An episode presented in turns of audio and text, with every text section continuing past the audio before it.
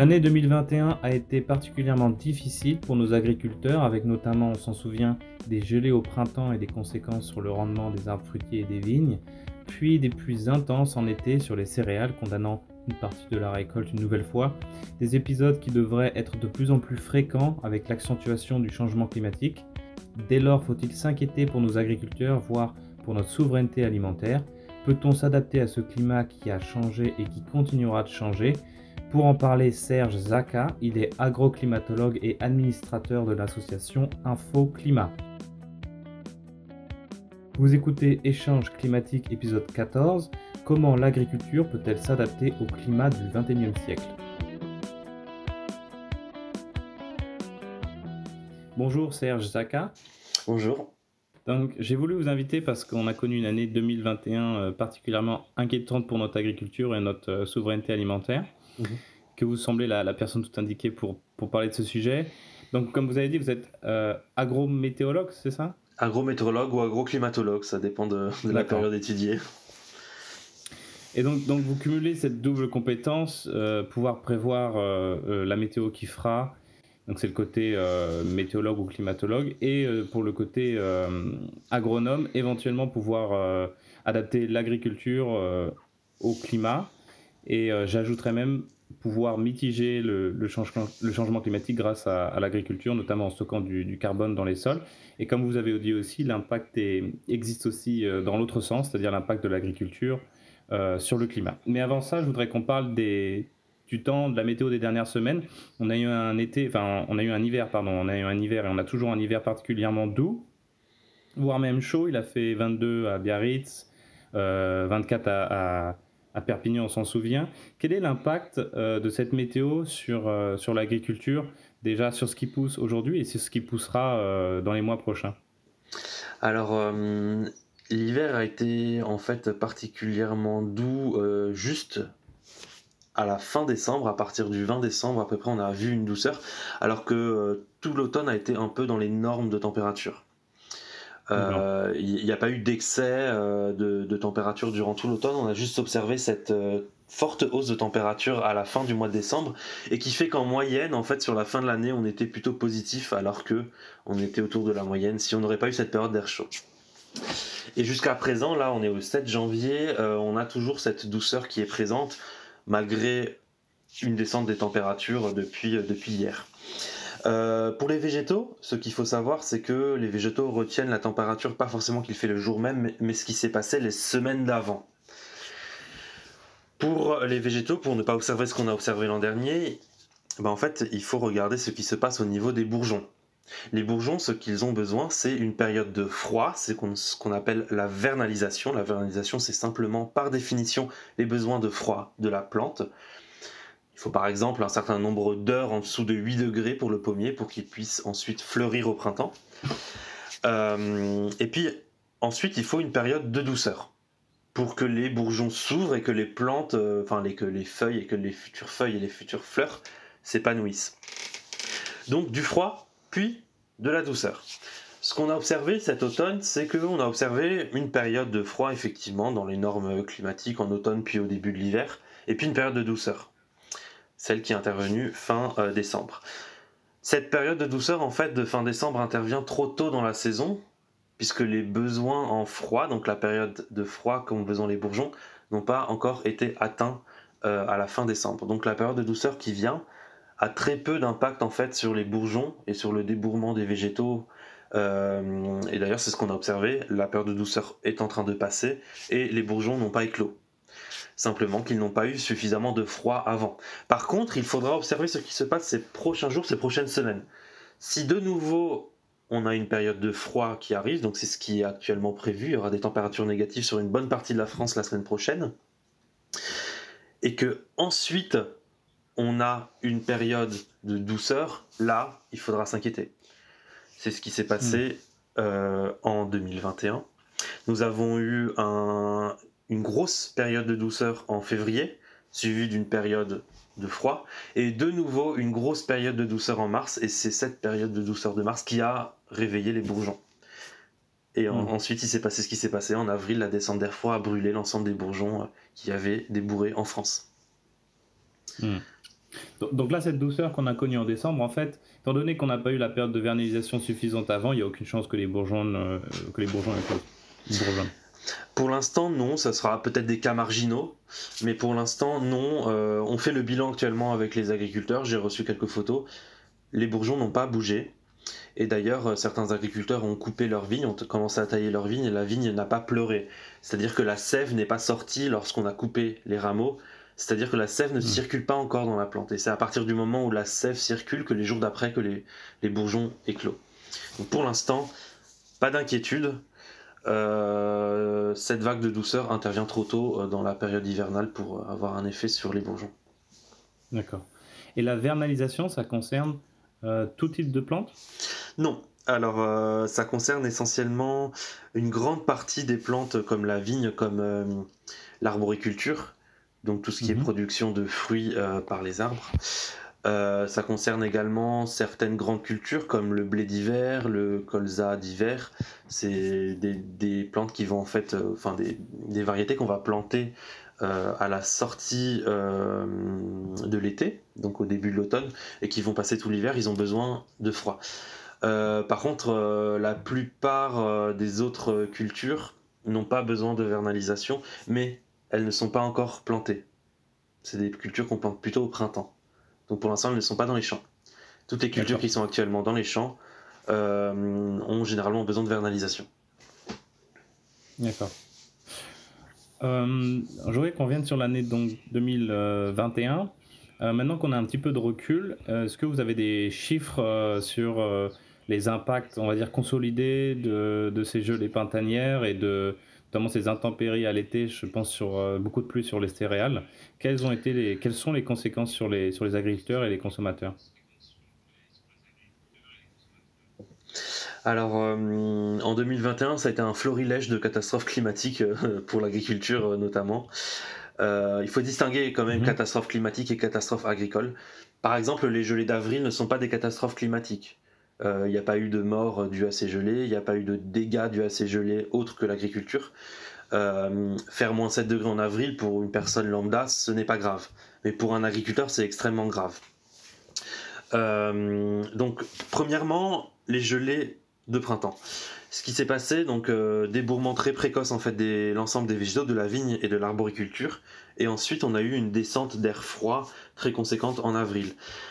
Et là on peut chiffrer simplement, euh, c'est à peu près moins 31, moins 32% de production euh, pour le vin, et largement moins de moins 50%, ce qui est extrêmement conséquent pour tout ce qui est arboriculture, donc euh, par exemple les abricots, les prunes, les pêches, on se retrouve à des chiffres qui sont inférieurs de moitié par rapport à ce qu'on produit d'habitude. Donc juste pour le vin, ce sont 2 milliards d'euros de dégâts qui sont répertoriés pour la filière agricole. Donc on imagine que si on additionne toutes les cultures qui ont été, euh, qui ont été impactées en fait par ce froid, on peut dépasser les 5 milliards de dégâts, ce qui est extrêmement conséquent en fait pour, euh, pour, euh, pour l'agriculture. Et ce qui s'est passé ensuite, ça n'a pas arrangé la situation. Parce que les grandes cultures, quand je parle de grandes cultures, c'est-à-dire le blé, le colza ou le maïs, n'avaient pas été touchées par le gel au final, parce qu'elles sont très résistantes ou alors elles n'étaient pas encore plantées. Ce qui s'est passé au cours du mois de juin, juillet, août, là on a observé un excès d'eau c'est-à-dire qu'il a plu extrêmement, euh, il a plu de, très nombreux jours durant le mois de juin, de juillet et d'août, ce qui a fait qu'on a eu une, asphyxie des racines au niveau du sol, puisqu'il y avait un excès d'eau, les racines ne pouvaient plus respirer, elles étaient entourées d'eau au final, elles étaient noyées, ce qu'on appelle, euh, et donc la plante a très mal poussé, et on a, donc on a des rendements qui ont été plus faibles, cette fois-ci à cause d'un excès d'eau. Il y a juste le maïs qui mm. s'en est bien sorti, puisque le maïs c'est une plante justement qui, aime bien l'eau. Mm. Donc asphyxie des racines, mais également pour la vigne des maladies, puisque les maladies aiment l'humidité, aiment la pluie, et donc on a eu une explosion du mildiou sur euh, de, toutes ces maladies en fait sur le blé, sur le, la vigne, euh, et donc des rendements qui, non seulement, euh, qui sont non seulement descendus à cause du gel, mais qui sont également descendus à cause de l'excès d'eau. Euh, mm. On n'a pas eu de canicule cette fois-ci, on a eu une sécheresse, on a eu peur de la sécheresse au début du printemps, mais elle s'est vite effacée, donc heureusement. Mm. Et dernier point, la grêle. On a eu des épisodes de grêle en juin qui ont ravagé de très nombreux vignobles, euh, notamment du côté de Touraine, euh, qui ont ravagé également des grandes cultures, euh, par exemple pour le blé. Ça reste un peu plus ponctuel au niveau de la France, mais ça a quand même des effets locaux très dévastateurs. Donc, mm. résumé, gel, ensuite grêle, ensuite excès d'eau. Donc, l'année 2021 a été tout un bilan catastrophique pour, pour l'agriculture. Hmm. Euh, et on sait très bien que nous, les consommateurs, on est un peu coupés de ce qui se passe euh, dans les champs. Euh, nous, on achète ça un petit peu sous, sous, plastique, etc. C'est tout beau, c'est tout rond.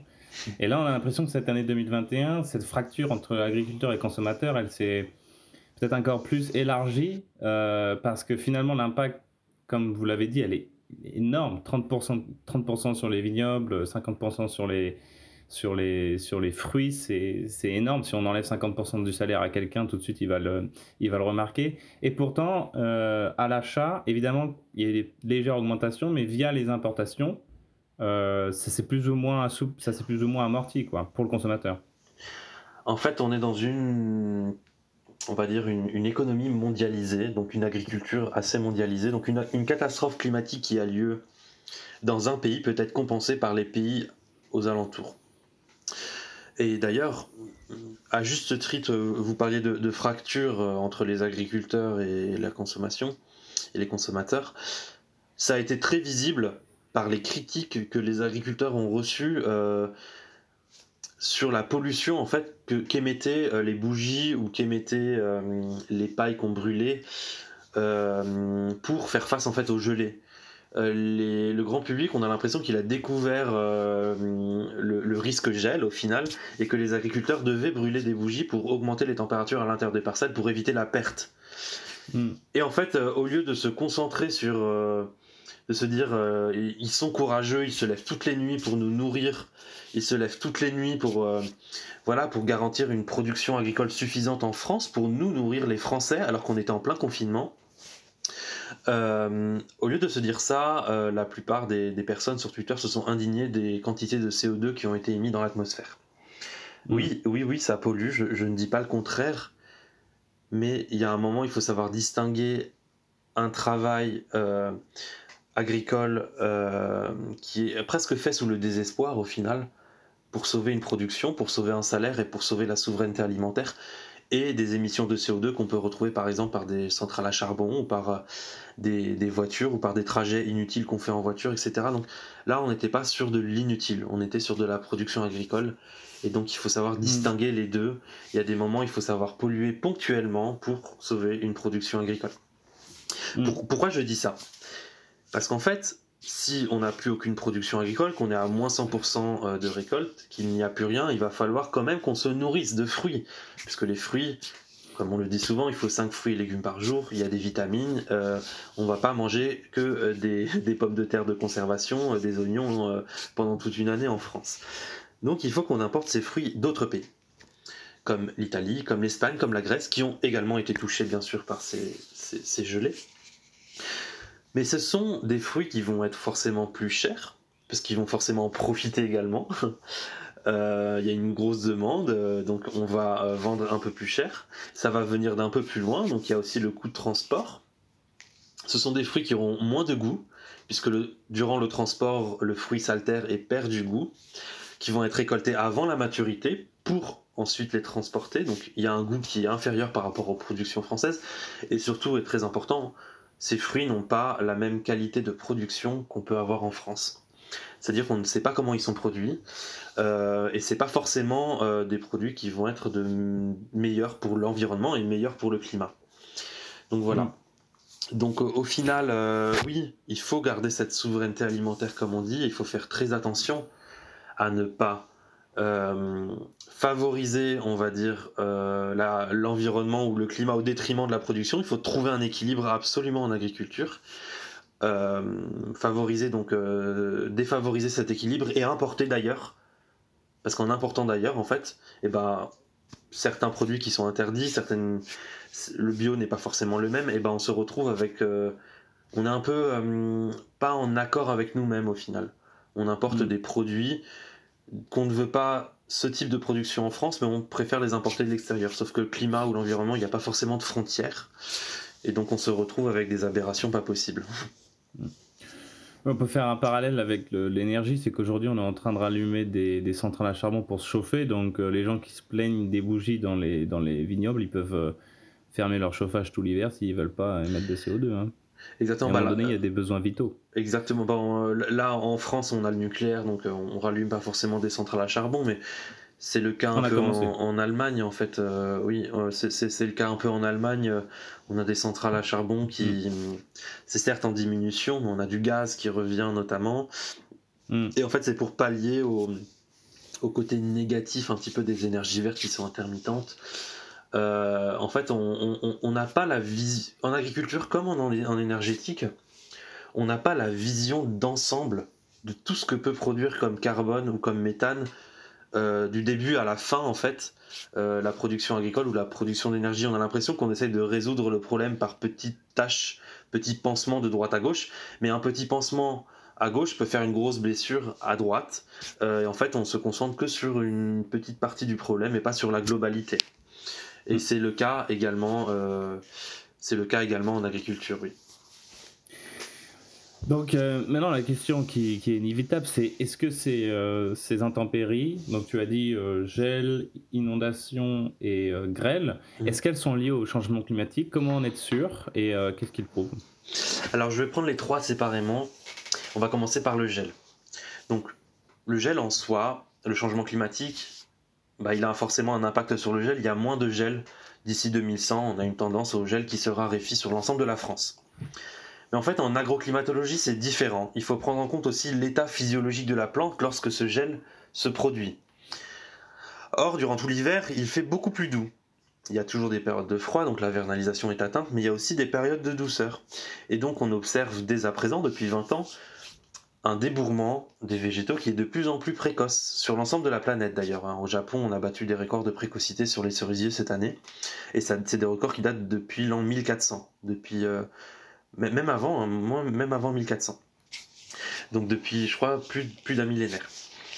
Euh, et euh, donc au final, on bat des records de précocité de débourrement, puisqu'il fait plus doux en hiver.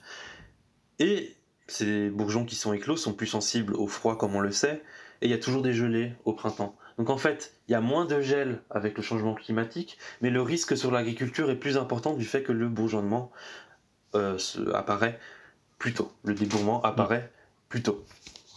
Euh, et d'ailleurs, euh, c'est ce que j'avais dit dans les médias au cours du, mois d'avril 2021, puisque j'avais travaillé dessus durant mes, anciens travaux de recherche.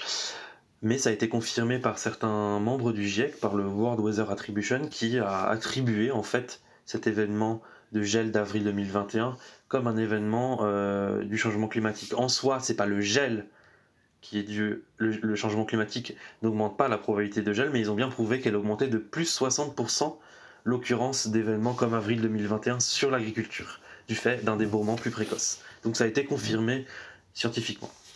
Donc ça c'est pour mm. le gel. Maintenant je le mets dans un tiroir, je prends ensuite la pluie.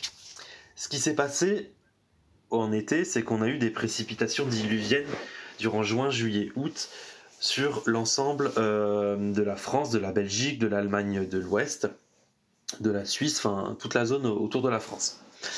Euh, et là, pareil, le World Weather Attribution a, fait une étude et a montré que les inondations qui se sont passées en Belgique et en Allemagne et dans le nord-est de la France dans une moindre mesure étaient dues au changement climatique.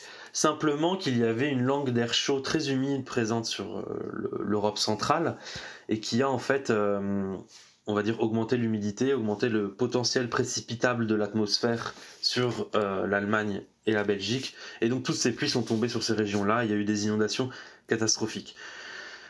Et le GIEC le dit, plus il fait chaud, et ça c'est vraiment euh, très physique, plus il fait chaud, plus l'air peut contenir de l'humidité. Et plus l'air peut contenir de l'humidité, plus les précipitations sont intenses et on observe déjà une augmentation de l'intensité des précipitations avec ce changement climatique. Et c'est ce qu'on a observé au mois de juin, juillet, août, des orages, des systèmes euh, pluvieux très intenses qui ont complètement inondé euh, la plupart des champs euh, dans le nord-est de la France. donc ces, puits sont, tout comme le gel, tout comme les, les dégâts de gel sur l'agriculture, ces pluies sont également dues au changement climatique. Pour la grêle, maintenant, c'est différent. Alors, il n'y a pas de tendance nette en France de, de, l'augmentation des chutes de grêle. On, aurait pu dire dans les dernières dizaines d'années qu'il y avait une augmentation, mais en fait, c'est l'augmentation des observations. C'est pas l'augmentation des occurrences de grêle, puisqu'il y a plus en plus de smartphones, il y a plus en plus de personnes qui s'intéressent au problème et qui font des reports sur Internet et de plus en plus de systèmes de report.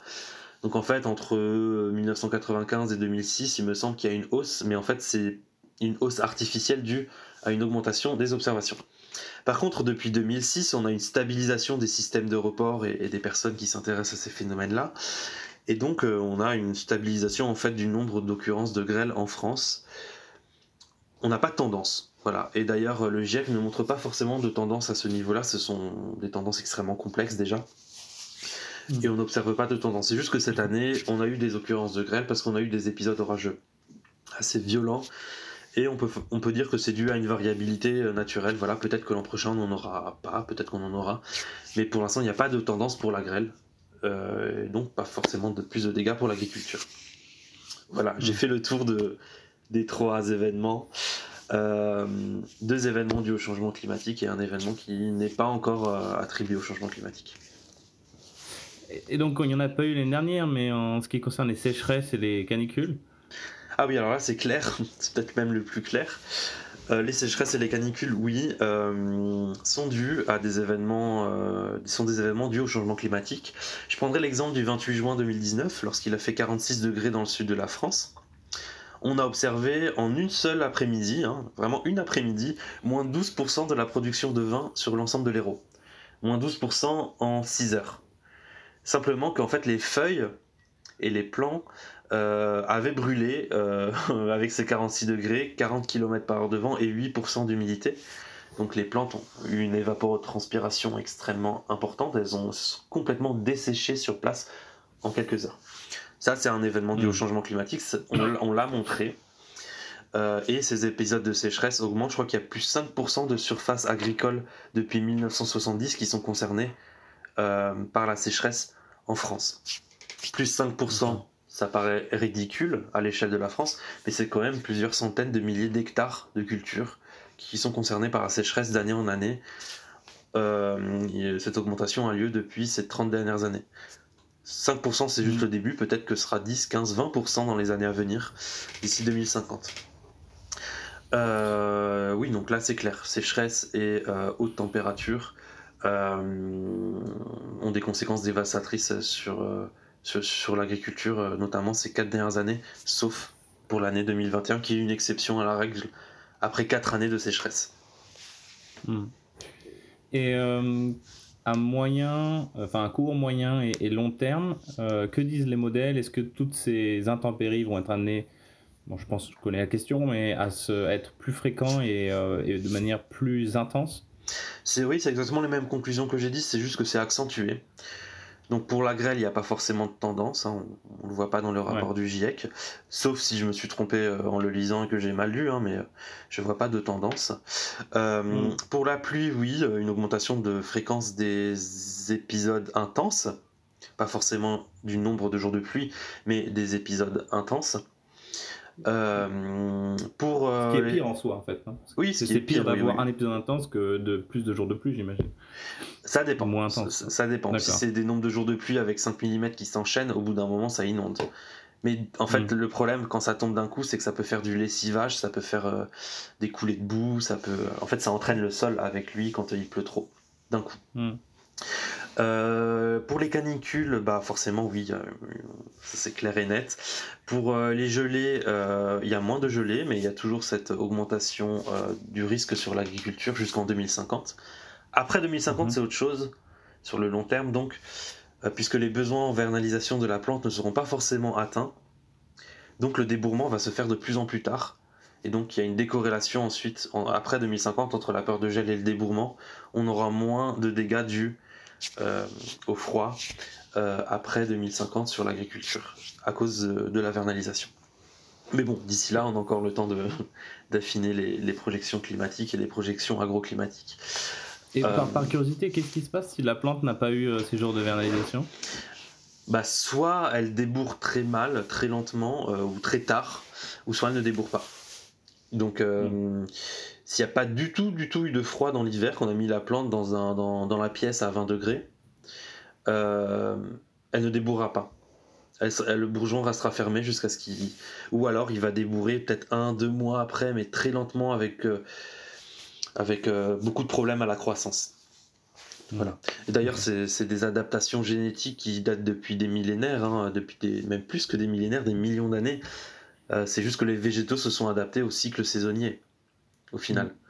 Mm. la vernalisation, c'est pour éviter que le végétal pousse en hiver et qu'il brûle au printemps quand il y a des gelées c'est vraiment quelque chose qui retient la croissance du végétal pendant l'hiver pour éviter qu'il pousse n'importe quand. En fait, voilà, en fait, il hiberne, il est, il est en dormance, il, hmm. il, laisse passer l'hiver.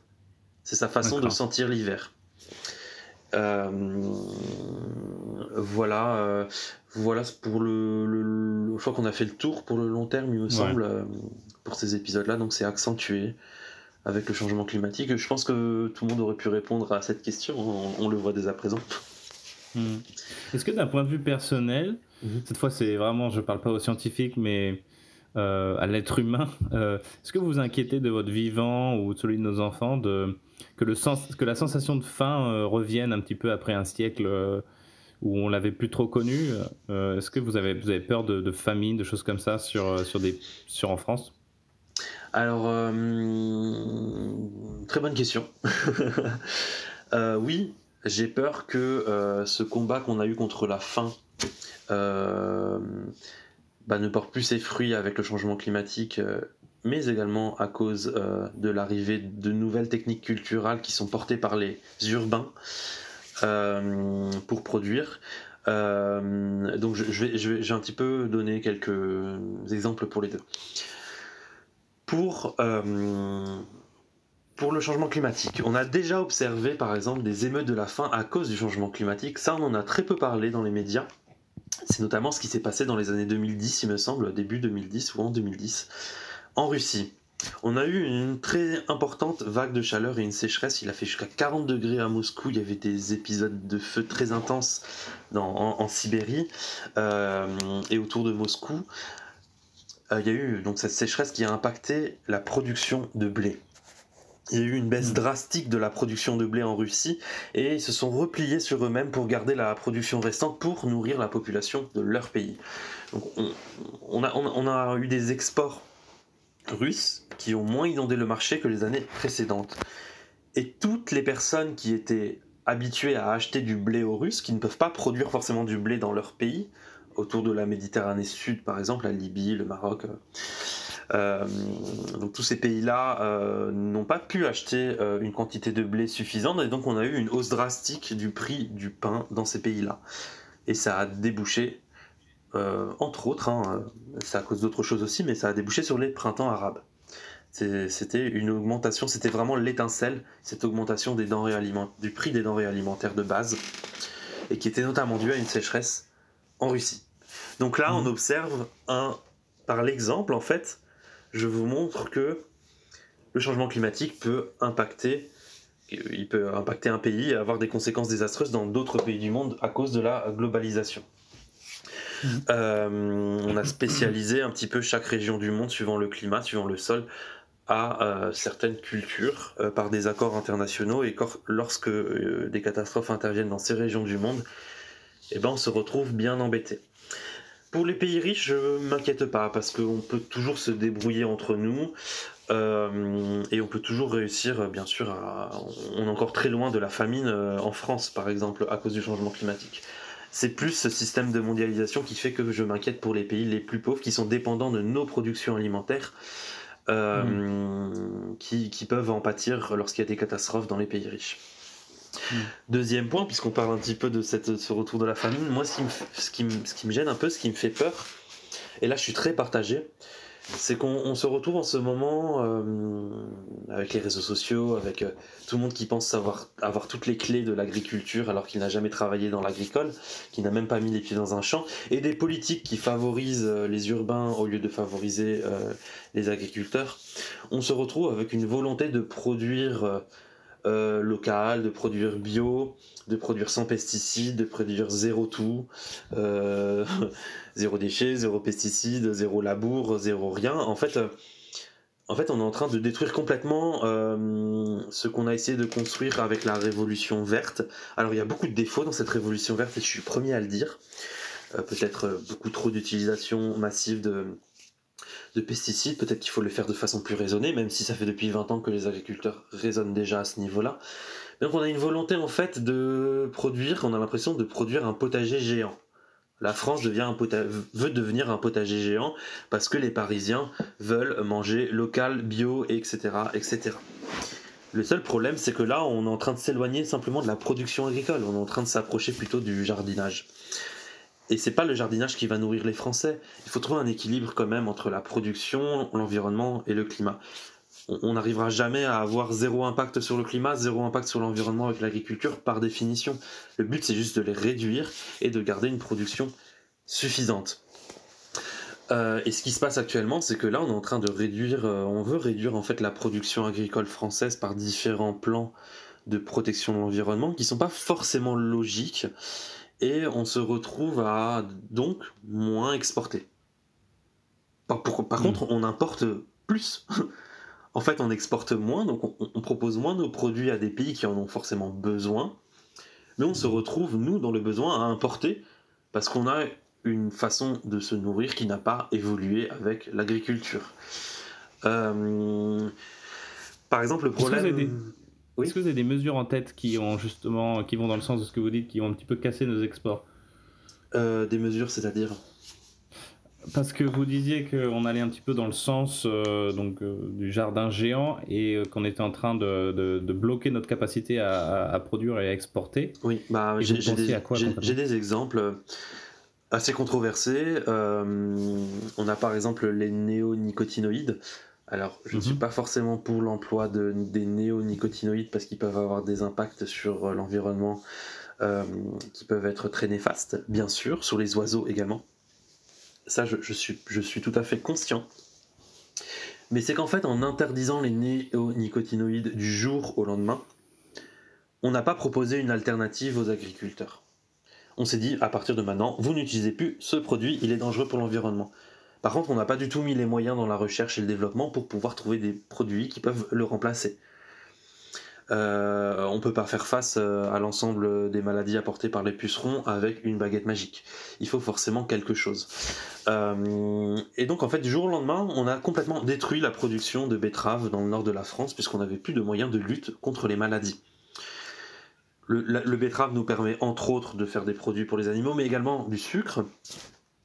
Et on se retrouve forcément, si on n'a plus de production en France, à importer de l'extérieur. Et à l'extérieur, donc dans les autres pays européens, ils utilisent ces néonicotinoïdes. En fait, on ne, ne plus produire avec ces produits-là en France, mais par contre, on l'importe de l'étranger avec le même type de production qu'on ne veut pas en France. Et donc, ce n'est pas logique en fait. Il faut d'abord investir massivement dans la recherche pour trouver des produits qui soient plus respectueux de l'environnement et ensuite interdire les produits qui le sont moins, pour éviter de se dire on interdit chez nous, mais de toute façon on peut encore acheter à l'étranger, il n'y a pas de problème avec ça. Et en fait c'est juste pas logique. Euh, mm. Donc euh, on... alors je suis très loin de dire, hein, n'interprétez pas mes propos, mais je suis très loin de dire que les néconitoïdes n'ont pas un impact sur l'environnement. C'est juste qu'on n'a pas d'alternative pour le moment et que si on veut pas détruire mm. toute une filière agricole, il faut investir dans la recherche. Voilà, c'est ce qui a été finalement fait par le gouvernement je me fais un peu l'avocat du diable. C'est pas mm. vraiment la faute des écolos si on a un marché libre et euh, très peu de taxes douanières ou voire mm. pas. Mm. Euh, en revanche, est-ce qu'on a le temps euh, Est-ce que la recherche a le temps de trouver quelque chose pour peu qu'elle le trouve avant de tout, tout détruire en termes d'environnement? Alors la recherche aurait très largement eu le temps de trouver quelque chose si on avait les moyens de le faire. Mais les moyens attribués au centre de recherche, à l'INRA, à d'autres centres de recherche, sont en diminution constante depuis une dizaine d'années. Et donc au final, on a un ralentissement en fait de la recherche et euh, des, nouveautés en fait qu'on peut apporter euh, aux agriculteurs. Et c'est n'est mm. pas forcément un problème de temps, c'est un problème très largement de moyens. Mm. De moyens, Et c'est oui, c'est un problème d'envie en fait de la part du, gouvernement. De, rendre l'agriculture, euh, de rendre les centres de recherche français, c'est pas forcément que pour l'agriculture, c'est pour toutes les recherches de recherche, de recherche français, de, redonner son un rayonnement en fait. On a l'impression que la recherche est de plus en plus euh, délaissée. Euh, et donc au final, on se retrouve dans des certaines impasses qu'on aurait pu anticiper plus tôt par la recherche. Les, les néonicotinoïdes en font partie. Voilà. Et, donc, en la recherche, qu'est-ce qu'elle pourrait euh, potentiellement trouver comme solution? Ce serait des engrais naturels ou, des pesticides naturels, je veux dire? Oui, l'utilisation d'auxiliaires euh, de culture euh, qui peuvent attaquer les pucerons, par exemple, les coccinelles, etc. oui, on peut, la, la, recherche peut aller vers l'agroécologie également, faire des essais de champs en grandeur nature, on va dire, notamment pour le stockage du carbone si on hmm. retourne le sol, si on ne retourne pas le sol, euh, on fait des mesures toutes les années pour voir quel est le carbone stocké dans le sol et voir quel type de pratique favorise le stockage du carbone. Mais il y a aussi des problèmes dans la recherche, c'est que parfois la recherche est un peu déconnectée des réalités du terrain. C'est-à-dire que hmm. lorsqu'on obtient un résultat de recherche qui prône le non-labour, qui prône, hmm. euh, qui prône euh, plein, de, plein de choses au final, et ben en fait, on ne sait même pas s'il est en capacité, si l'agriculteur est en capacité de l'appliquer, ce type de, de pratique agricole, parce que peut-être qu'il n'a pas de main-d'œuvre, peut-être que son hmm. sol ne permet pas de faire du non-labour. Par exemple, pour les sols argileux, c'est très difficile. Euh, et en fait, c'est souvent des résultats idéalisés qui sont. Enfin, voilà, c'est un des défauts de la hmm. recherche des résultats très idéalisés qui sont pas forcément euh, en lien euh, avec le monde agricole réel. Mm. Il y a quand même une mm. différence entre ce qui se passe réellement sur le terrain et ce qu'on produit dans les centres de recherche. Donc voilà, oui, la, recherche peut permettre en fait de trouver des solutions, mais pour moi il y a quelques défauts, c'est qu'il faut qu'elle soit un petit peu plus terre à terre, un peu moins perchée dans la tour d'argent du chercheur, comme on dit, mais mm. un peu plus proche de ce qui se passe des problématiques de terrain. Je sais ce que je dis parce que moi j'ai travaillé dans le public et dans le privé. Euh, j'ai travaillé à la fois dans des labos de recherche euh, indépendants des, des agriculteurs et j'ai travaillé en même temps avec les agriculteurs. Donc je vois un petit peu les défauts, les qualités de, de chaque type de, de, travail. Donc, euh, bon, on a déjà commencé à aborder le, le thème de l'adaptation, mais je vais juste faire la petite transition que j'avais prévue quand même. vous avez fait remarquer sur votre donc, compte Twitter récemment qu'il n'y a jamais eu si aussi peu de, morts de catastrophes naturelles qu'en ce moment dans le monde, mhm. et notamment grâce à l'amélioration des techniques agricoles. Donc euh, venons-y. Face à toutes les euh, intempéries qu'on a pu décrire euh, tout à l'heure, qu'est-ce que peut faire l'agriculture finalement pour s'adapter, tout en sachant évidemment que euh, s'il pleut sur, euh, sur, des, sur des milliers de, de, kilomètres carrés, on ne pourra rien y faire. Enfin, on pourra rien y faire. On ne pourra pas évidemment euh, tout sauver, mais qu'est-ce qu'on peut faire pour minimiser au maximum les pertes? Les pertes de, de, rendement. De... Par exemple, moi j'avais noté, par exemple, est-ce que certains types d'agriculture ou, ou certains systèmes agricoles sont plus résilients que d'autres? Oui, oui, alors euh, on a fait des erreurs, euh, alors je dis on, mais j'étais pas encore né, hein. euh, mais je vais quand même dire on. on a fait des erreurs après la Révolution verte, c'est qu'on a concentré en fait nos efforts. La Révolution verte, c'est une révolution qui est arrivée après la Seconde Guerre mondiale, qui en fait avait comme objectif d'augmenter les rendements pour éviter les, les, famines en fait au final, de devenir autonome, et donc cette révolution verte a eu lieu euh, sur l'ensemble du globe au final, euh, même bien qu'en Afrique il y a encore quelques, quelques défauts, mais sur presque tous les continents. Mhm. et donc en fait on a favorisé donc la sélection variétale, il n'y avait pas encore les OGM, hein, il y a la sélection variétale, euh, l'intensification du travail du sol, sur le sol en fait, on lui a demandé de plus en plus de nutriments pour faire pousser les plantes, euh, on a eu l'irrigation qui est arrivée, on a eu la fertilisation qui arrive avec la chimie, euh, donc tous ces aspects-là, la mécanisation aussi surtout, tous ces aspects-là font partie de la révolution verte. Mm. Euh, et on a euh, concentré en fait nos efforts sur la production agricole pour devenir autosuffisant. Et c'est ce qu'on a réussi à faire. Maintenant, on produit très largement de quoi se nourrir et même de nourrir les pays autour de nous. Mm.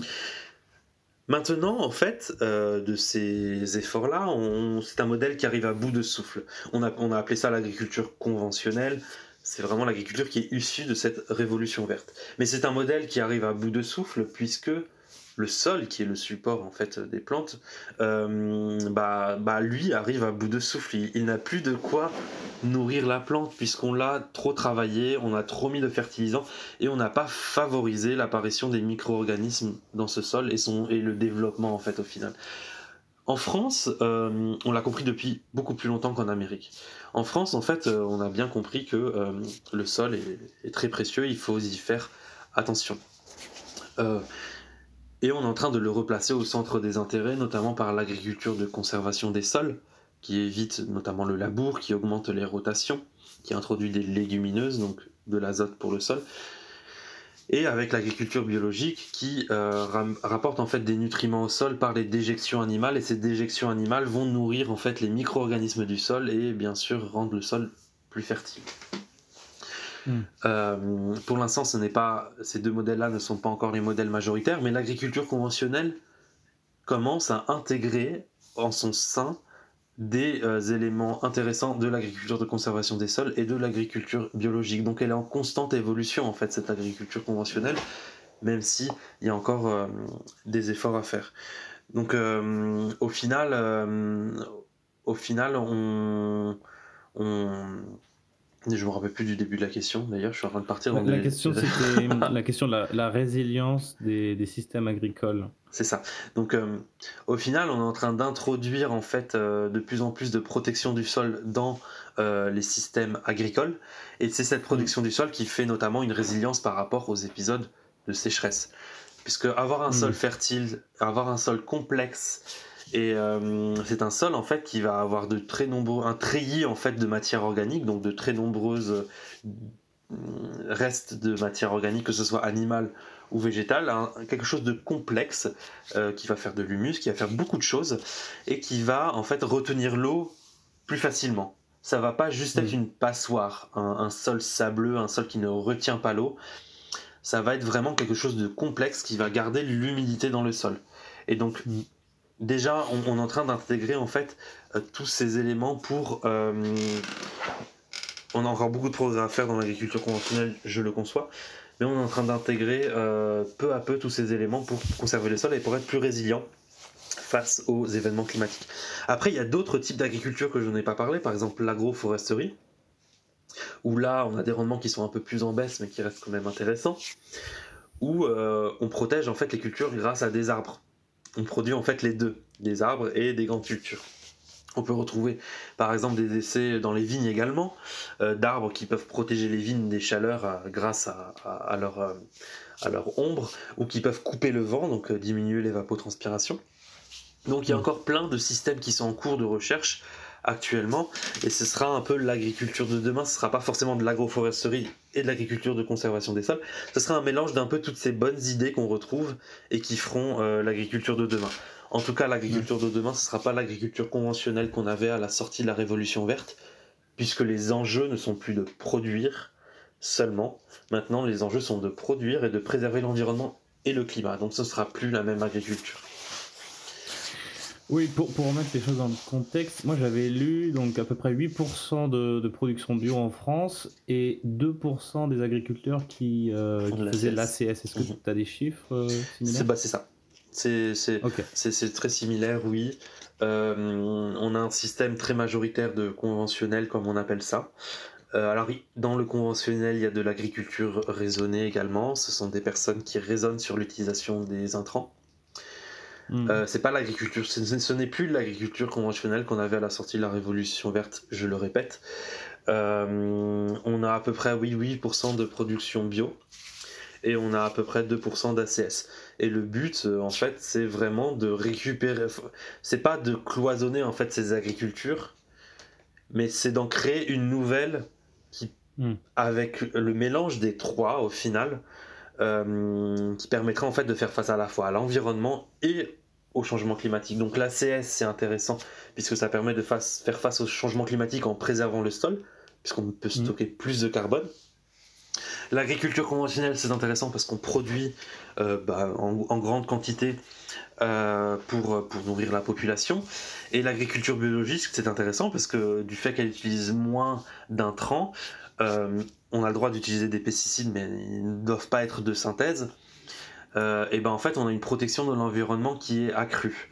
et un sol aussi qui peut être bien préservé avec l'utilisation de produits de sortie d'animaux pour fertiliser le sol.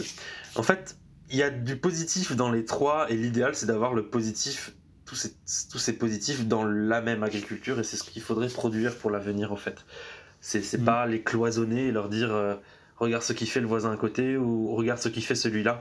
Non, le but c'est de mélanger vos idées en fait et, et d'avancer tous ensemble parce qu'il faut qu'on soit qu'on protège l'environnement, le climat et qu'on produise. Et voilà, ce sont les challenges de l'agriculture. Et garder en tête que chaque sol est différent et que voilà, oui, oui, bah alors moi je donne une, une, idéalisation.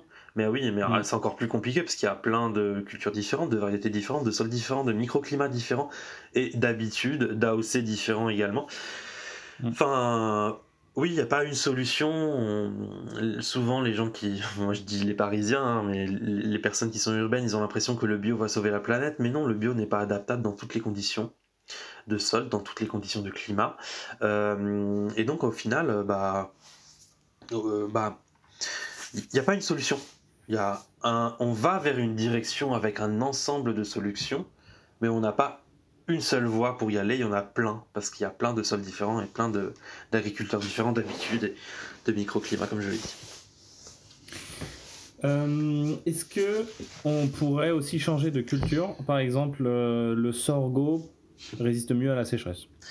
Tout à fait. Moi, ça, je, je suis un fervent défenseur de, d'aussi réfléchir à importer de nouvelles cultures qui soient adaptées à un climat futur.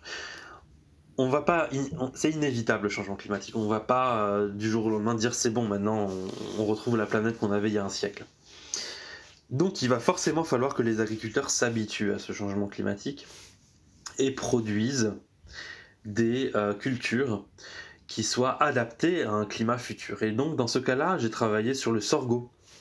Le sorgho, il n'a pas pour vocation bien sûr de remplacer toutes les cultures de maïs de, France, hein, mais il a pour vocation de se retrouver euh, dans des rotations culturales et de faire baisser la pression de l'eau au niveau d'un territoire où il y a du maïs. Simplement parce que le sorgho, il a besoin de moins d'eau pour produire autant de matière sèche, matière sèche que le maïs. Et en plus, il est résistant à des températures plus élevées du fait d'une voilà, de, sa structure moléculaire, de sa structure spatiale, voilà, cette résistance à la sécheresse, cette résistance aux températures. Et donc il va falloir introduire un peu plus de sorgho dans les années à venir, notamment dans le sud-ouest de la France, là où il y a énormément de maïs. Bien sûr, on ne va pas remplacer le maïs, mais il faut quand même réfléchir à augmenter cette pourcentage. Alors maintenant, c'est bien beau de faire du sorgho, mais qu'est-ce qu'on en fait de ce sorgho? Il faut développer des hmm. filières derrière. Euh, est-ce que c'est l'homme qui va, hum, qui va produire de la bière, par exemple, avec, ou des pâtes? Est-ce que c'est les animaux qui vont profiter de cette matière sèche? Euh, C'est bien beau d'être dans sa tour d'argent de chercheur et de dire il faut faire du sorgho, mais euh, oui, qui va acheter du sorgho aux agriculteurs français?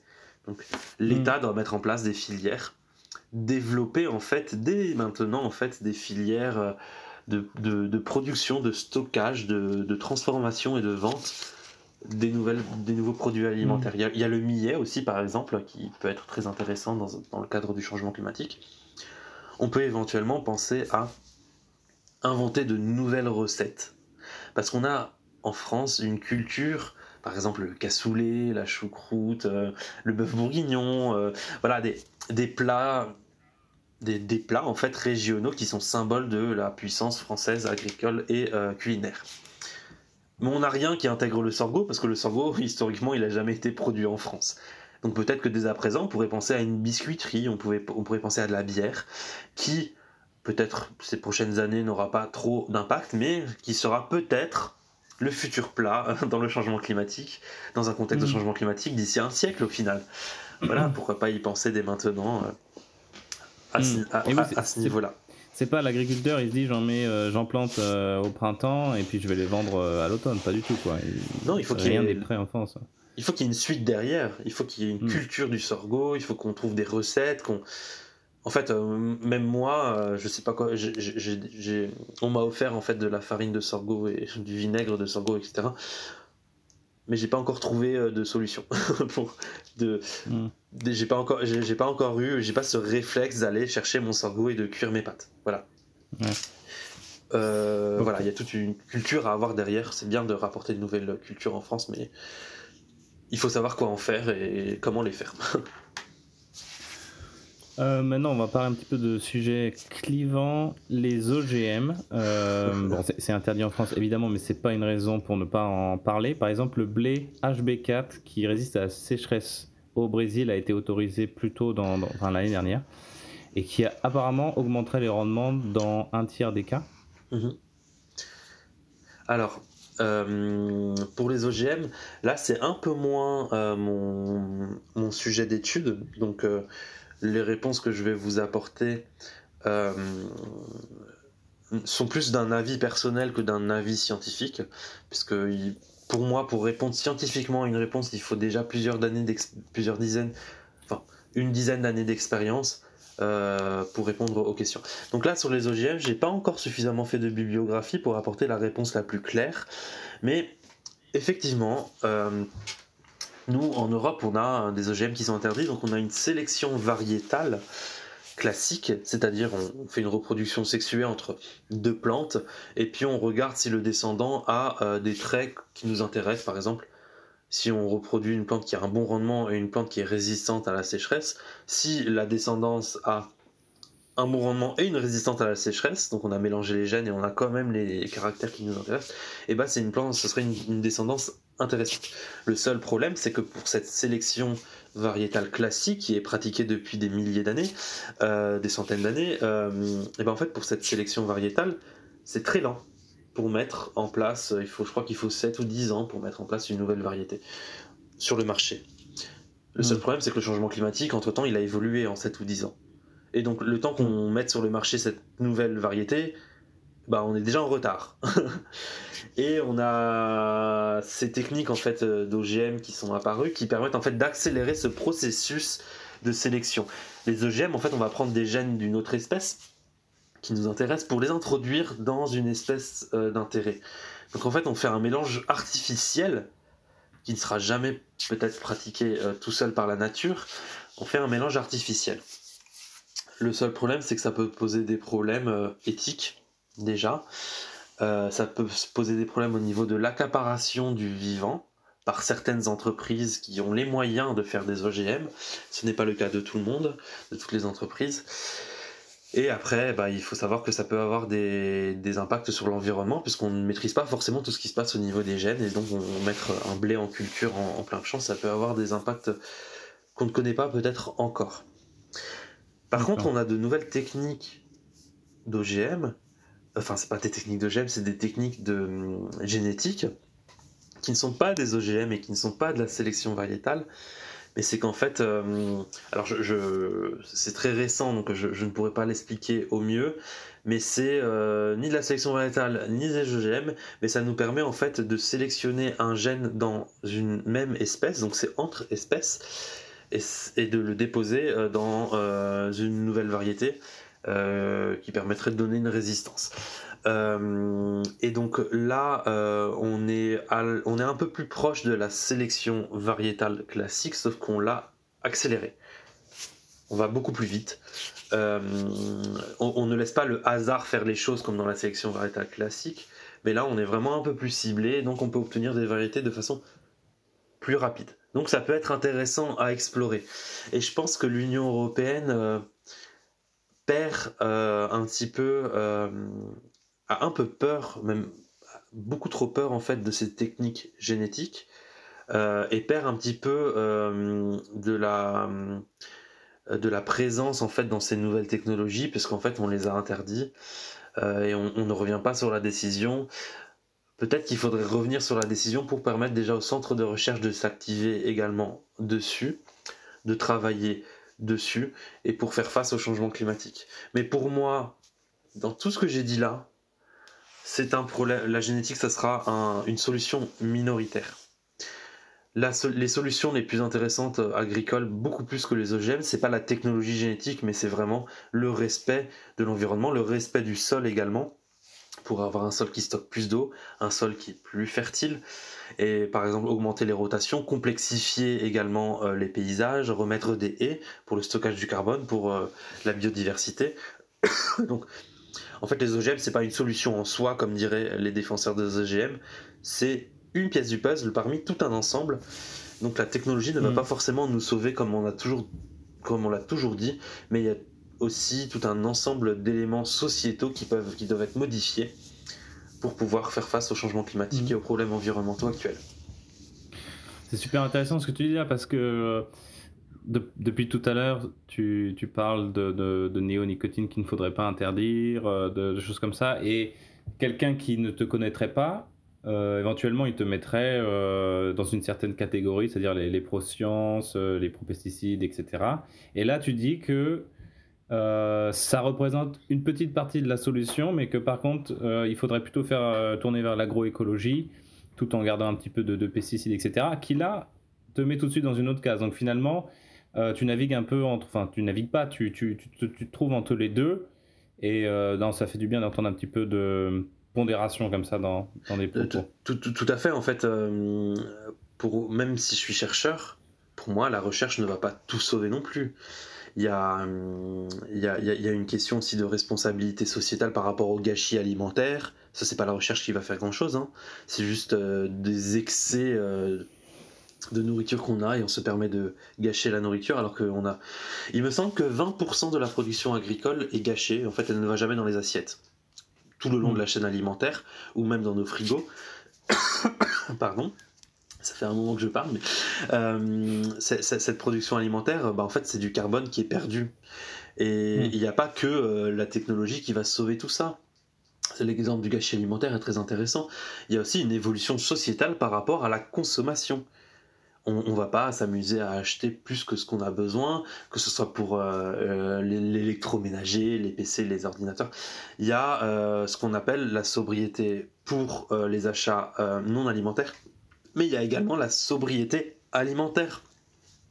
C'est-à-dire acheter de saison, savoir faire aussi des conserves, remettre au centre de nos intérêts la cuisine, parce que c'est comme ça qu'on remarque en fait qu'on va, on va pas tout acheter chez Magie, chez Charal et tout ça, des plats préparés sous plastique.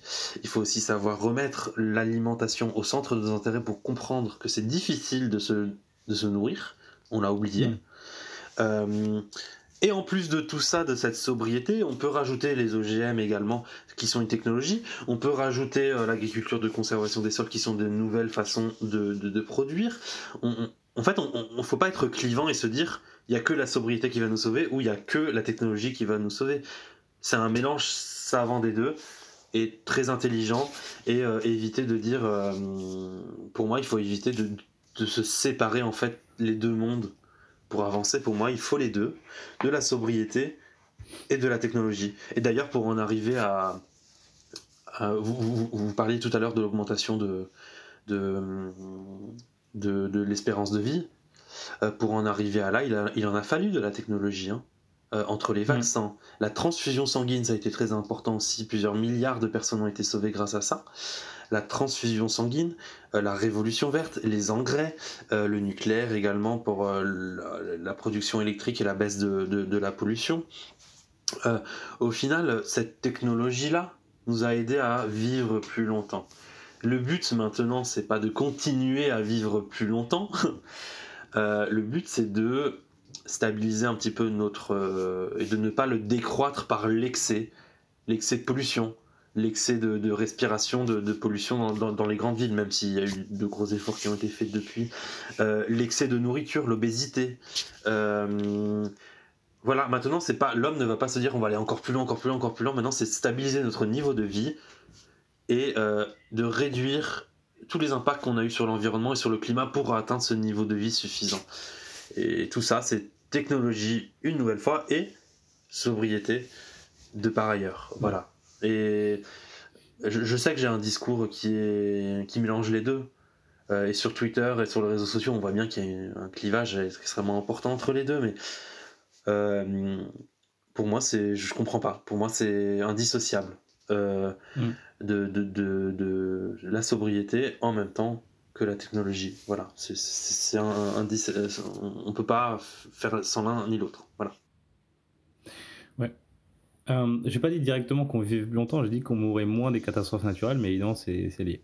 Oui. Euh, dernière euh, technique qui a fait débat l'année dernière dont je voudrais parler, c'est les bassines. Mm. Euh, est-ce que quel est ton avis là-dessus? Parce que c'est un de sujets qui s'ajoute en plus. J'avais avant, avant 2021, j'avais jamais entendu parler de bassines. et on se dit ah encore un sujet clivant qui touche l'agriculture. Oui, bah là c'est encore du clivage. Hein. Là c'est vraiment les pour, les contre. Il y a un moment il faut se dire et alors il y a quand même des gens qui sont au milieu et moi j'en fais partie. Alors dans les agroclimatologues, bah, c'est simple on étudie les sorties du GIEC, le changement climatique, et on observe qu'il y a une baisse drastique en fait des précipitations euh, dans l'ouest de la France, dans le sud de la France, euh, des précipitations estivales, printanières et au début de l'automne. Alors c'est dramatique parce que c'est pendant cette période-là en fait qu'il y a nos cultures. C'est pas en hiver que, que nos cultures vont pousser, c'est pendant l'été. Et en fait cette baisse des précipitations impacte directement l'agriculture alors qu'en hiver, on a une augmentation justement de ces précipitations. Euh, on a une augmentation des précipitations hivernales. Donc au final, sur l'ensemble de l'année, on a une stabilisation de la pluie, plus de pluie en hiver, moins de pluie en été. Euh, et donc, ce qui paraît logique, et ce que font toutes les personnes, en fait, dans les villes, ils ont des récupérateurs d'eau qui sont branchés aux gouttières, et ils récupèrent l'eau d'excès d'hiver pour la redistribuer l'été. C'est ce que font les personnes dans les villes. Euh, sauf que, euh, bah en fait, les agriculteurs, c'est une échelle beaucoup plus grande. Les récupérateurs, il faut forcément des bassines pour pouvoir irriguer les champs. Le but, c'est pas de stocker cette eau euh, et de la récupérer pendant l'été, parce que c'est le moment où il y a le moins d'excès d'eau, c'est de la récupérer pendant l'hiver et de ne pas la récupérer dans les nappes phréatiques, encore une fois. Il faut la récupérer directement des cours d'eau lorsqu'ils sont en crue. En fait, de remplir la bassine lorsqu'il y a un excès d'eau flagrant et de pas forcément la récupérer dans la nappe phréatique parce que la nappe phréatique est parfois un peu il y a que je crois qu'il y a que 8% de l'eau en surface qui descend dans les nappes phréatiques. Donc il y a c'est pas les mêmes délais de remplissage c'est pas la même on va dire géomorphologie je sais pas comment dire mais voilà c'est pas parce qu'il fait humide en surface que la nappe phréatique est pleine. Voilà.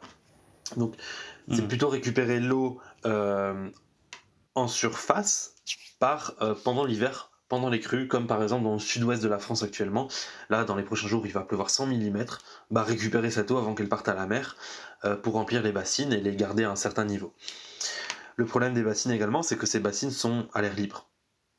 La plupart des bassines, bah, en fait, il y, y, a plus d'évaporation. Je crois qu'il y a 30% d'évaporation euh, qui ne va même pas pour l'agriculteur au final, parce que c'est comme un lac qui est sous plastique et qui est euh, livré à lui-même, donc euh, il y a beaucoup d'évaporation. Donc moi je suis pour les bassines qui soient respectueuses en fait du cycle de l'eau et pas forcément les récupérer dans la nappe phréatique, mais les récupérer pendant l'hiver lorsqu'il y a des excès d'eau. Mais hmm. en contrepartie, je trouve ça normal que les agriculteurs commencent à réfléchir sur des pratiques qui permettent de préserver le sol et donc de préserver un sol qui permet de stocker plus d'eau. Ce n'est pas parce qu'on a des bassines qu'on doit garder un modèle agricole euh, qui ne préserve pas le sol et qui, ne soit pas euh, respectueux de l'eau. En fait, il faut les deux. Il faut qu'on stocke de l'eau et que en parallèle, on, euh, on ait une agriculture qui soit plus respectueuse de cette eau et plus respectueuse du sol avoir par exemple des outils, on, appelle ça l'irrigation de résilience dans un, rapport que l'État a écrit sur euh, eau, agriculture et changement climatique. C'est appelé l'irrigature de résilience. C'est une irrigation qui soit basée, oui, sur des réserves d'eau, mais également sur de l'irrigation d'intelligence avec des outils d'aide à la décision qui permettent de savoir quelle quantité d'eau a besoin la plante pour pousser aujourd'hui suivant les conditions climatiques passées et futures. On ne va pas forcément irriguer alors qu'il va pleuvoir le lendemain, par exemple. Euh, ensuite, ce soit une, agriculture qui soit basée sur de la conservation du sol, par l'agriculture de conservation du sol, pour avoir un sol qui, qui, retient plus l'eau. Et voilà, donc c'est tout un ensemble mm. d'évolutions agricoles, de techniques de stockage, de techniques d'irrigation, de numérique également, qui permettra de faire face au changement climatique. Il n'y a pas que le stockage, et puis ensuite on continue à faire comme on faisait dans le passé. Peut-être également remplacer du maïs par du sorgho, comme on a dit, pour baisser la pression de l'eau sur le territoire. Voilà, il y a c'est pas juste les bassines et on est sauvé. Euh, il faut des bassines qui soient respectueuses du cycle de l'eau déjà, et ensuite une agriculture qui évolue en fonction également du climat, qui essaye d'être un peu plus résiliente par rapport aux événements euh, de sécheresse. Voilà mon, avis à ce sujet. Je sais qu'il y aura des critiques, euh, mais il faut faire peut-être un petit peu plus d'ouverture d'esprit, de tour de la question, pour voir si on ne met pas de bassines, on a simplement plus d'agriculture qui est possible en 2050 puisque les sécheresses sont beaucoup trop importantes. Il faut savoir ce qu'on veut. Est-ce qu'on veut plus rien? Ou est-ce qu'on veut tout? Ou est-ce qu'on veut trouver un juste milieu qui permet d'avoir un rendement suffisant, euh, qui soit pas excessif, euh, mais qui permet quand même d'avoir une production agricole intéressante? Ok. Voilà, je sais pas si c'est euh, clair. si, c'est très clair. Euh, dernier volet, donc on a beaucoup parlé de l'impact du climat sur l'agriculture. Mhm. Et toi, tu voulais me dire deux mots sur l'impact de l'agriculture sur le climat. Exactement. Alors, euh, l'agriculture, euh, je crois que c'est le troisième pôle qui contribue le plus au, au changement climatique. Il me semble que c'est entre euh, enfin, j'ai pas les chiffres exacts, je m'en excuse. Il me semble que c'est autour de 20% mm. euh, des émissions de gaz à effet de serre en France, voire même un peu plus. C'est ce que j'avais aussi, Voilà. Donc, euh, ça vient notamment de l'utilisation des terres, puisque à la base, en France, on avait beaucoup de forêts et ces forêts-là ne sont plus, maintenant ce sont des champs. Bon, ça c'est de l'historique qu'on récupère, donc on n'y peut rien. Et qu'en France, actuellement, on a une, augmentation en fait de, nombre de forêts, de surface en, arbres, on va dire.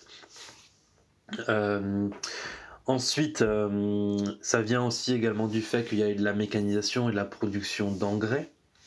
Euh, l'engrais, ça utilise beaucoup de pétrole pour. il faut de l'énergie en fait pour produire pour produire de l'engrais, pour produire mm. euh, des fertilisants. Pour synthétiser l'azote, c'est ça C'est ça, exactement. Des fertilisants de synthèse. Et ensuite, euh, troisième point, et c'est le plus important, ce sont les émissions de, de, pour la production de, de viande. Donc c'est le méthane. Et là, c'est un grand sujet qui fait plein de débats sur Twitter également. Euh, est-ce qu'on doit manger de la viande Donc euh, il y a ceux qui sont végétariens, il y a ceux qui mangent de la viande et qui le montrent euh, bien sur, sur, sur Twitter. en fait, moi je suis au milieu des deux comme d'habitude. et je pense que c'est l'un des points majoritaires sur lesquels on doit faire face actuellement, c'est la consommation de viande trop excessive. Si vous demandez à un nutritionniste, il va vous dire on mange trop de viande. On n'en a pas forcément besoin d'autant. Si vous demandez à un agriculteur, il va forcément vous dire Moi j'aime la viande, j'en mange. Si vous demandez à un végétarien, il va vous dire Moi j'aime les animaux, je ne mange pas de viande. Et si vous demandez à un agroclimatologue comme moi, il va vous dire euh, Oui, euh, on mange beaucoup trop de viande, on a une production trop importante et donc on a des émissions de gaz à effet de serre qui sont trop importantes. Cependant, il faut réduire la quantité de viande qu'on mange. Cependant, pour moi, euh, c'est pas un appel au véganisme, euh, puisque euh, ça c'est plus un choix qui est politique que ou, social en fait que de nutrition au final ou de climat. Le but en fait c'est de réduire la quantité de viande pour réduire forcément les émissions de gaz à effet de serre. Et c'est ce que je préconise en fait dans mes conférences, c'est de garder le même budget d'achat de viande mais de l'acheter mieux et de l'acheter local, puisqu'en fait nos agriculteurs français ont une production, je crois, qui est trois fois de viande, qui, est, qui émet trois fois moins de gaz à effet de serre que la moyenne mondiale, alors qu'on est pourtant un pays développé. Simplement que nous, on a beaucoup d'animaux qui sont en extensif, dans, par exemple dans le Massif central, dans les Alpes, dans les Pyrénées, euh, qui en fait euh, sont en prairie euh, la plupart de l'année et qui sont pas dans des bâtiments comme on peut l'observer en Amérique euh, où il n'y a pas un seul brin d'herbe. Donc nous on est plutôt dans, en prairie et donc cette prairie stocke du carbone également et euh, est fertilisée par les bousses de vache, donc c'est un cycle euh, assez vertueux et qui limite en fait les gaz à effet de serre. Bon, il faut quand même en manger moins, donc en manger mieux et acheter plus français et éviter d'acheter la viande de je ne sais où qui est produite on ne sait comment et qui a forcément des impacts sur le climat qu'on ne sait pas qualifier. donc voilà, ne pas forcément devenir vegan, parce que c'est impossible également de devenir vegan, puisque l'agriculture, par exemple, biologique, est fertilisée presque majoritairement par des sorties d'animaux, donc des déjections animales. Et si jamais on, bah, on n'a plus de production animale, il faudra synthétiser tous nos fertilisants. Euh, euh, et, donc, si on, synthétise nos fertilisants, on, produit également des gaz à effet de serre. Donc, le but, c'est de rapprocher les fermes production végétale, production animale, pour que les résidus d'animaux, euh, donc les bouses, se retrouvent dans les champs, fertilisent le sol et le rendent plus capable de stocker du carbone. C'est ce qu'on observe avec le bio, c'est ce qu'on observe également avec l'agriculture conventionnelle ou l'agriculture de conservation des sols. Tout le monde rajoute des effluents d'animaux euh, pour fertiliser le sol. C'est ce qu'on observe dans nos potagers lorsqu'on met euh, nos, quand, on a une maison et qu'on met tous les restes de végétaux dans un compost et après on prend le compost pour fertiliser le sol. Bah là c'est pareil, on utilise des, des fertilisants d'origine végétale. Donc voilà, réduire la viande, manger plus de meilleure qualité locale, en manger moins, on a forcément des repas sans viande, il ne faut pas en avoir peur, hein, c'est pas forcément un signe de pauvreté, euh, mais ne pas devenir vegan non plus, parce que si on devient vegan, on n'a plus euh, de fertilisants qui sont issus des animaux pour fertiliser nos champs. Donc il faut trouver un équilibre, en fait. Euh, bien sûr, si on veut devenir vegan, on peut devenir vegan par choix personnel.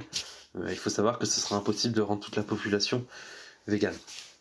Euh, donc voilà, il faut vraiment trouver un équilibre, ne pas être dans les extrêmes, parce qu'en fait les deux extrêmes desservent pour le climat.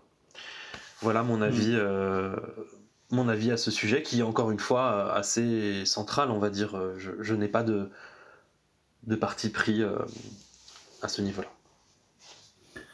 Euh, dernière question, la nouvelle saison commence dans quelques mois ou peut-être a déjà commencé. Euh, est-ce que quelque chose a changé depuis la dernière pour protéger les agriculteurs et leur école, que ce soit au niveau de la pratique agricole ou au niveau administratif avec, euh, je pense, des assurances ou des nouvelles lois? Alors ça, les, habitudes des agriculteurs ne changent pas d'une année en année, il faut plusieurs dizaines d'années pour que ça change. Par contre, donc à ce niveau-là, ça n'a pas changé. Mais par contre, au niveau des lois, et des assurances, il y a eu énormément de. Alors, je ne sais pas si c'est du progrès, mais il y a eu énormément de modifications, puisque à cause de l'événement de gel d'avril 2021, euh, les, agriculteurs, le système d'assurance a énormément évolué. Euh, et j'espère que, c'est plus bénéfique pour les agriculteurs. Je, je, m'y connais pas trop euh, en assurance, mais il y a eu de l'évolution et il y a surtout une prise de conscience assez incroyable avec l'événement de gel d'avril 2021. Euh, presque une tristesse. De on, a presque mis de côté en fait le bio, le conventionnel et l'agriculture de conservation des sols. Pour une fois, tout le monde était concerné. Et, euh, et, donc là, on a eu une tristesse incroyable et se dire en fait nos débats sur le bio et tout ça, peut-être qu'on devrait plutôt se concentrer sur une agriculture qui soit respectueuse du climat tout simplement, au lieu de se taper sur des petits détails. Euh, et donc au final, euh, voilà, il y a une prise de conscience et je pense que dans les années à venir, il va y avoir énormément de progrès en agroclimatologie. Euh, moi, je travaille dessus déjà sur les systèmes de prévention, hein, sur les cartographies de perte de rendement en fonction des épisodes climatiques. donc c'est une petite, je fais partie de, cette, ce puzzle. En fait, j'apporte ma pièce de puzzle, mais je sais qu'il y a énormément d'entreprises qui travaillent maintenant en agroclimato sur non seulement une agriculture où on soit prévenu des risques climatiques à court terme, pour les vagues de froid, les sécheresses en cours, ou à long terme, qui soit respectueuse du climat. Et ça, euh, grosse prise de conscience en 2021. Donc, à mon avis, entre euh, d'ici 2030, on va avoir euh, de grosses modifications. Voilà. Ok, ça me rassure un petit peu. Euh, merci beaucoup, Serge Zaka. Bah écoutez, avec plaisir, on a abordé plein de sujets là, je pense que. ouais, ça fait un bel épisode. Ouais, ça c'était bien complexe. voilà, j'espère que cet épisode vous a plu. Si c'est le cas, n'hésitez pas à le partager, ça m'aide énormément. Les deux prochains épisodes seront sur le thème de l'énergie, donc abonnez-vous pour ne pas les rater. Il ne me reste plus qu'à remercier Gilles Marteau pour la musique et vous, bien sûr, pour votre écoute. À bientôt